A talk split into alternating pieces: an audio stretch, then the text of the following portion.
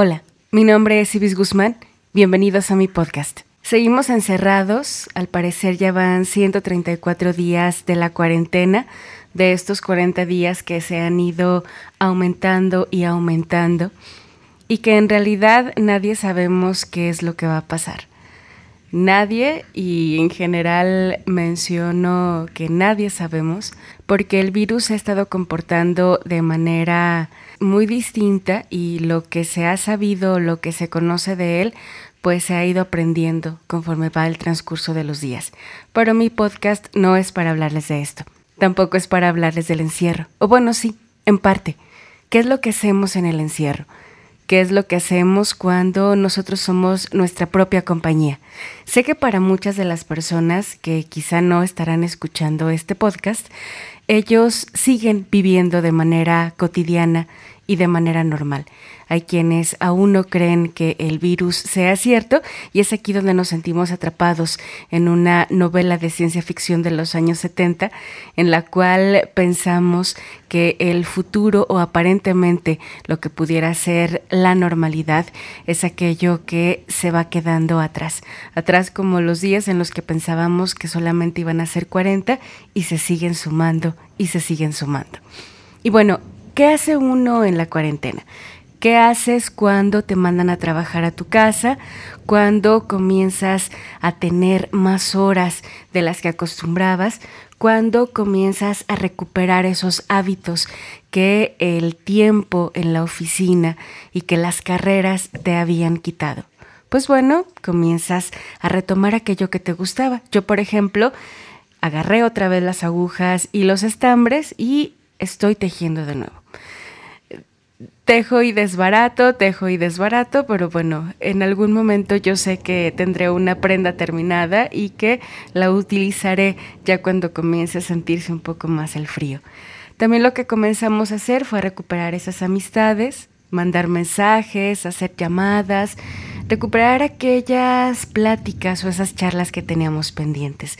Finalmente teníamos frente a nosotros algo que se le llamaba tiempo. Y otros más, pues hemos estado luchando con esto que le llamamos el trabajo en casa y para quienes hay a quienes se les ha hecho más fácil que ya estaban muy acostumbrados y hay quienes, bueno, esto de organizar nuestros tiempos, de separar los tiempos de una cosa y otra, pues nos ha sido un tanto y cuanto difícil, pero bueno, este podcast tampoco es sobre organización y control de tiempo, sino sobre compartir con ustedes aquello que hacemos en el encierro. Así que bueno, lo que estaré recuperando son las lecturas. Ya hay muchos podcasts donde se hacen análisis literarios, donde se habla acerca de escritoras, escritores y de sus obras. Yo lo que voy a hacer es leerles en voz alta. Eso es algo que a mí me gusta mucho, así que conforme vaya avanzando el número de podcasts, estaré compartiendo con ustedes no solamente mis lecturas, sino también algunas charlas con amigos, también aquello que estamos viendo, porque también debo confesar que al no tener un cine en mi pueblo, aquí donde vivo, pues lo que hacemos es buscar en internet, buscar películas, buscar series y consumir, porque básicamente nos hemos vuelto consumidores de todo aquello que nos entretenga. Así que bueno, voy a comenzar con Fernanda Melchor, con esta escritora que ha dado mucho de qué hablar porque es maravillosa. Yo no tengo otra otra manera de referirme a ella que no sea esa. Es brutal su escritura, pero es porque brutal es así la realidad que vivimos en México y en América Latina y bueno, en todo el mundo. Así que voy a comenzar por esta compilación de cuentos que se llama Aquí no es Miami. Se trata de varios cuentos que está separado en tres partes. Luces, fuego y sombras. El cuento que les voy a leer va a ser solamente un fragmento, ya que son 20 páginas de este cuento que se llama Reina, Esclava o Mujer. Evangelina II, con belleza de Artemisa, Venus de envidia iracunda, el candor de tu sonrisa. Poema anónimo, publicado en el diario El Dictamen 1982. El centro de Veracruz está lleno de fantasmas, solía decir mi padre, cuando pasábamos frente al primer hogar que su familia habitó en Veracruz, recién llegados de Baja California, un lúgubre patio de vecindad, ahora en completo abandono, sobre la avenida 5 de Mayo. Como tantos otros edificios del centro histórico del puerto, esta cuartería en donde mi padre dio sus primeros pasos es hoy en día una ruina llena de escombros, hogar de dipsómanos y felinos sarnosos, espectros que penan entre la basura y la maleza y espantan de vez en cuando a las buenas conciencias del puerto, como alguna vez lo hicieron el monje decapitado o las ánimas de las mujeres violadas hasta la muerte por las huestes del pirata Lorencillo durante la colonia. Fantasmas en harapos que duermen la mona en el suelo de los callejones, espantos de carne y hueso que asoman sus rostros tiznados por las celosías rotas de los halcones, sombras que, por caridad o por franca astucia, habitan los despojos de estas casonas edificadas con piedra de coral y argamasa. Antiguas mansiones que ahora se desmoronan sobre las aceras, causando víctimas mortales en días de viento, ante la indolencia de sus legítimos propietarios, caballeretes criollos que prefieren asistir al derrumbe de sus herencias que gastar dinero, tiempo o influencias en restaurar este patrimonio histórico aunque no es ni de lejos tan antiguo como algunas de las casonas abandonadas que se desmigajan sin prisa en las calles del centro, el edificio de la Lotería Nacional, ubicado en la calle Independencia, forma parte de estos escenarios fantasmales, un laberinto de apartamentos y despachos distribuidos en seis pisos, y en donde aún habitan un puñado de ancianos que no han podido ser desalojados debido a las antiguas leyes de alquilinato, hombres y mujeres que viven a la luz de las velas, sin agua potable ni electricidad, y que cuentan historias de ruidos extraños en los corredores del edificio, canicas y pelotas que rebotan sobre pisos de habitaciones clausuradas, gritos y lamentos de las personas que perecieron en el incendio que arrasó el edificio a finales de los años 70, o risas y pasos de niños pequeños, subiendo y bajando por las escaleras. Miguel, jubilado. Yo viví mucho tiempo en el edificio de la Lotería Nacional, arriba del local de telas de México, ahí en Rayón e Independencia.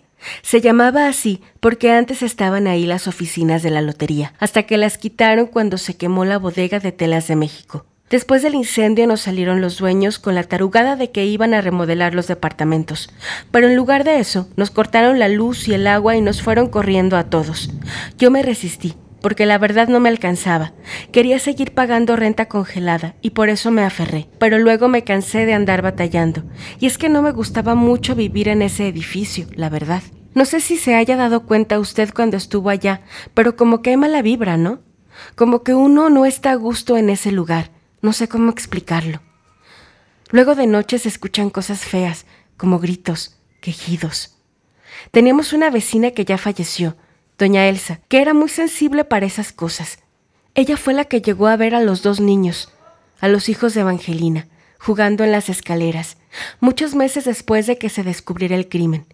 Yo creo que fue por eso que los dueños dejaron que se cayera todo. A lo mejor querrían que ya nadie se acordara de lo que había pasado en aquel apartamento. El 7 de abril de 1989 se hizo pública una noticia que tenía como escenario el apartamento 501 del edificio de la Lotería Nacional. En un arranque de furia desproporcionada, una joven de 24 años de edad había dado muerte a sus dos pequeños hijos. Por sí solo, el hecho habría proporcionado material suficiente para semanas enteras de chismorreo de café, antes de pasar al clemente olvido pero dos detalles del crimen ocasionaron que aquella noticia acaparara el ámbito del diarismo sensacionalista para inscribirse en el de la leyenda popular. Primero, que apenas seis años antes la acusada, Evangelina Tejera Bosada, había sido coronada como reina del Carnaval de Veracruz, una distinción que, incluso a la fecha, suele considerarse la máxima aspiración de cualquier muchacha de buena familia del puerto. Y segundo, que tras golpear repetidamente las cabezas de sus hijos contra el suelo, Tejera Bosada descuartizó sus cuerpos para enterrarlos en un macetón con el que luego decoró el balcón de su apartamento. La noticia que consigna el arresto de Evangelina Tejera y el descubrimiento de los cuerpos de Jaime y Juan Miguel, de tres y dos años de edad, aparece por primera vez el viernes 7 de abril de 1989 en los principales periódicos de Veracruz La leyenda popular inicia, en cambio, unos días antes, con un fétido olor que los vecinos del edificio de la Lotería Nacional supuestamente habían detectado desde mediados del mes de marzo, un hedor que solo el joven de 19 años, Juan Miguel Tijera Bosada, de visita en el apartamento de su hermana mayor, se atrevió a asociar a la injustificada ausencia de sus dos pequeños sobrinos.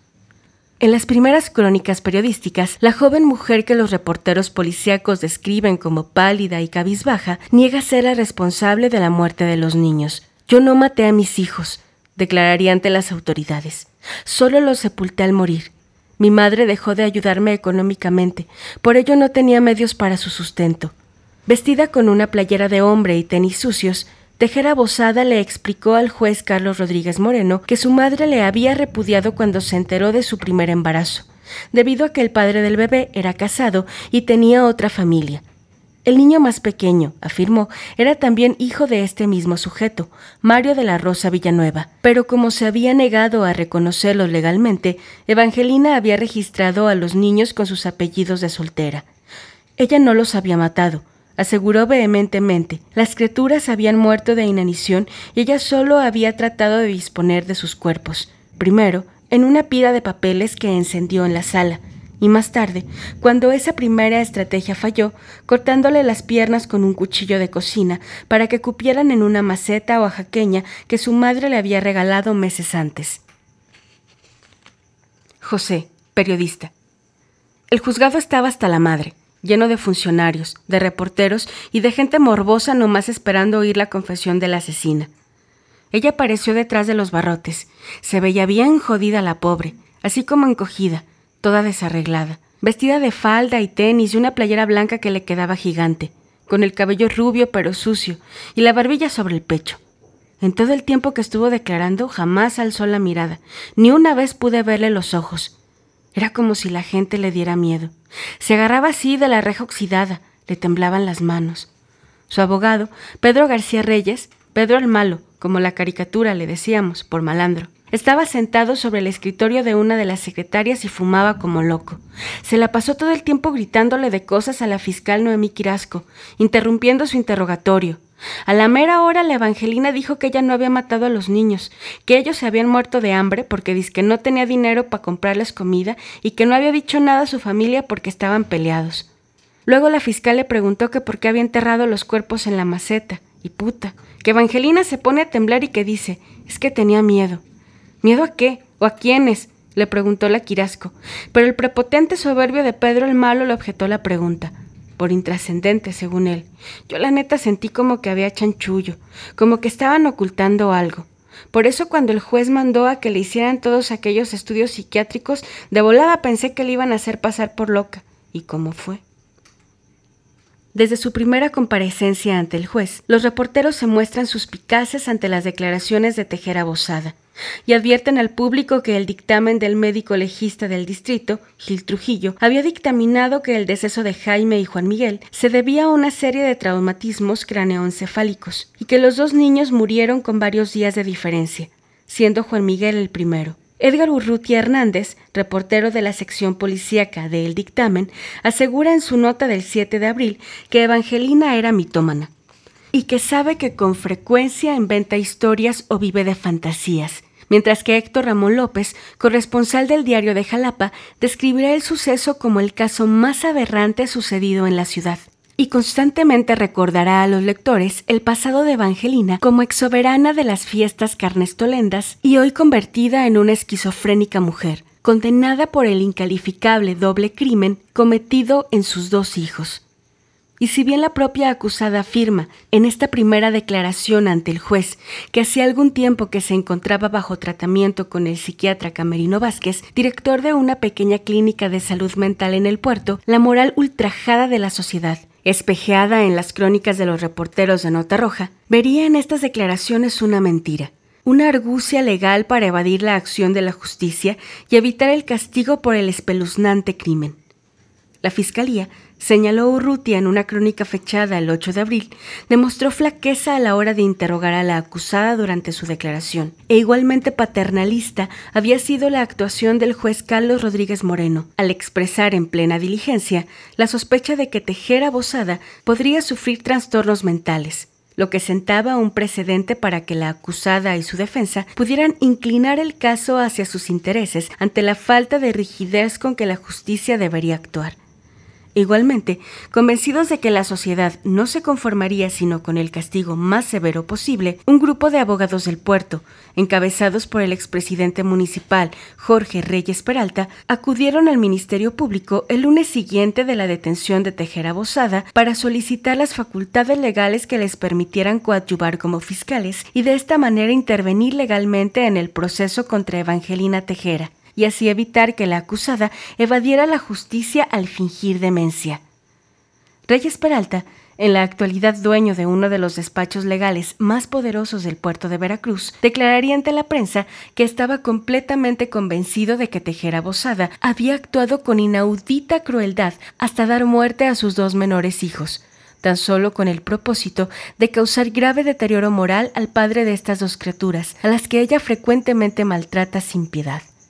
Los rumores de que Evangelina Tejera padecía desde hacía tiempo problemas mentales, cuyos síntomas incluían incontrolables estallidos de rabia y depresiones, y el hecho de que su situación sentimental con Mario de la Rosa fuera tan complicada, aunado a la sospecha del consumo de drogas, sobre todo cocaína, una droga que a partir de los años 80 comienza a comercializarse en Veracruz a precios cada vez más asequibles, no es casualidad que, el mismo día en que el dictamen anuncia el crimen de Tejera Bosada, 7 de abril de 1989, la segunda nota más importante de la sección policíaca sea el decomiso de 84 kilos de este alcaloide en un camión proveniente de Guatemala. Nunca antes en la historia de Veracruz se había decomisado tanta cocaína como la que se ha logrado interceptar a últimas fechas en la región, declaró un funcionario federal. No sirvieron para atenuar las circunstancias del crimen, sino al contrario, fueron vistos como elementos agravantes, evidencia del cinismo con que la mala mujer trataba de escapar de la justicia para proseguir una vida dedicada a la perdición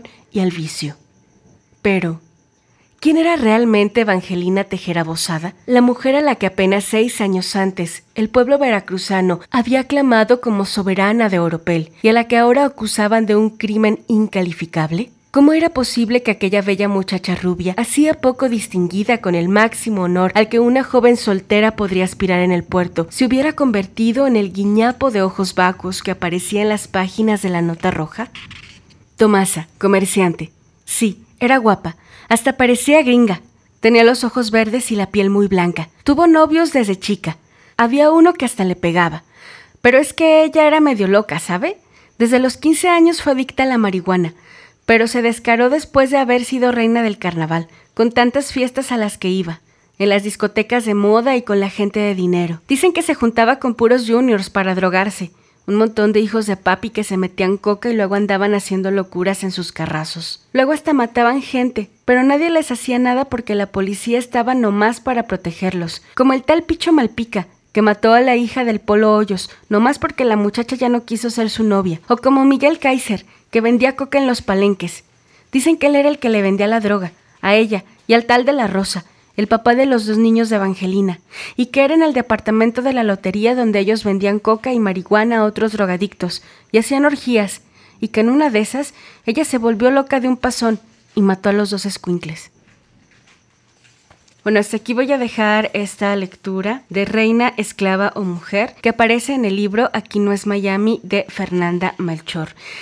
Si quieren escuchar a Fernanda Melchor, les recomiendo una entrevista que le hizo Gandhi, la librería, hace algunas semanas. Y algo que también quiero mencionar es que la lectura de estos libros no los hago con ningún fin comercial, sino por el puro placer de la lectura y con la mera intención de compartir lo que estoy leyendo en estos días. Mi nombre es Ibis Guzmán y nos encontramos la siguiente semana. Hasta la próxima.